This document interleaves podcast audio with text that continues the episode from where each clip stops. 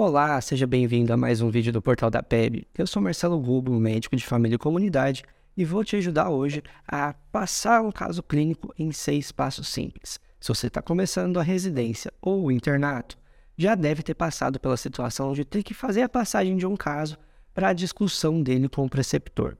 Um bom jeito de você fazer isso, sem se embananar, é utilizar a metodologia SNAPS. Cada letra tem um significado e que vai ajudando a gente a organizar a passagem do caso e também nosso raciocínio clínico.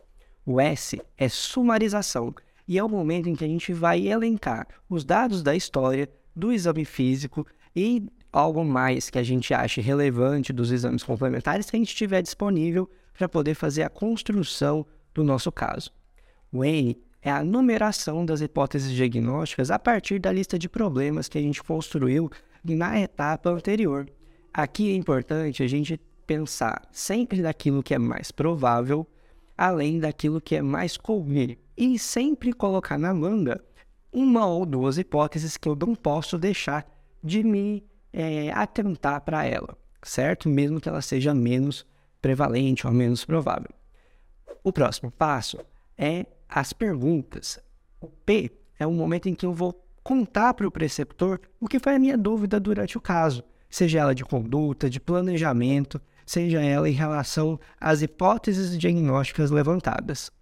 Um outro ponto muito importante é o próximo P, que é de planejar quais são os próximos passos a partir do que a gente acabou de discutir, em relação à conduta, em relação aos exames diagnósticos complementares que eu vou precisar, e por fim, o S é a seleção dos pontos em que eu vou precisar me debruçar para estudar individualmente. E aqui uma outra dica para você é tentar fazer isso com a meta Smart, para que não seja assim, vou precisar estudar o capítulo inteiro de um livro.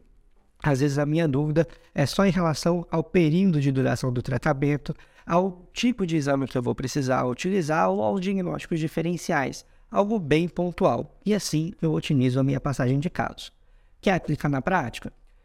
Então, para um caso muito simples e bastante comum, imagina que você está atendendo uma paciente de 20 anos que se identifica como mulher e que vai ao pronto-socorro por conta de uma cefaleia unilateral pulsátil que piora quando se expõe ao barulho ou à luz e que já foi presente no passado na vida dessa paciente. Melhora quando ela usa anti-inflamatório e ela relata que depois de um momento em que ela ingressou num curso noturno, depois do estágio, ela precisou ficar mais tempo acordada e ingerir mais café.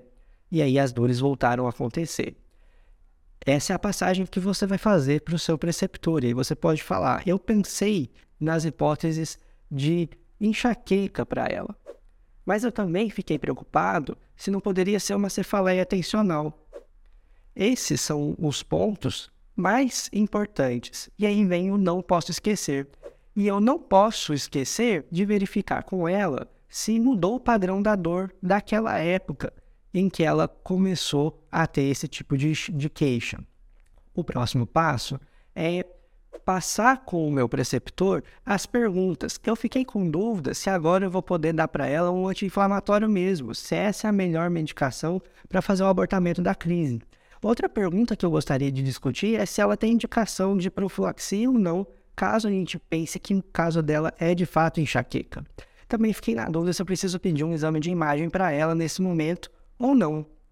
E aí, a partir disso, eu vou planejar com o meu preceptor o que vai ser a conduta desse caso. E por fim, eu vou selecionar um tópico de estudo, como por exemplo, os diagnósticos diferenciais ou sinais de alarme para uma cefaleia como essa de padrão de migrânia.